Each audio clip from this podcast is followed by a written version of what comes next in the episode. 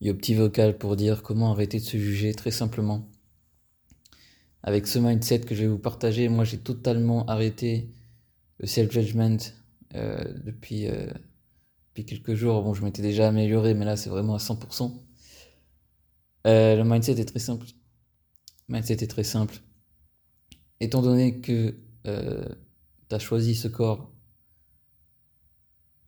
et que tu as décidé d'être le héros de ta propre vie, de vivre ce film, cette illusion dans le monde dans lequel on est, au travers de ce corps précisément.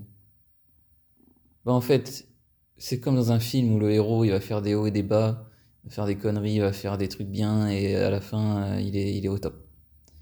Bah c'est pareil. Tout ce que tu fais, euh, même quand c'est le, truc, le pire des trucs que tu voulais pas faire et que tu trouves ça honteux et tout, que tu te juges, que tu culpabilises, que tu as des regrets, peu importe en fait, c'est bien. Parce que c'est toi le héros, dans tous les cas. Donc, pourquoi se juger, en fait? Donc, j'ai totalement arrêté de me juger. Tout ce que je fais, c'est bien. Même si c'est pas bien, bah c'est bien.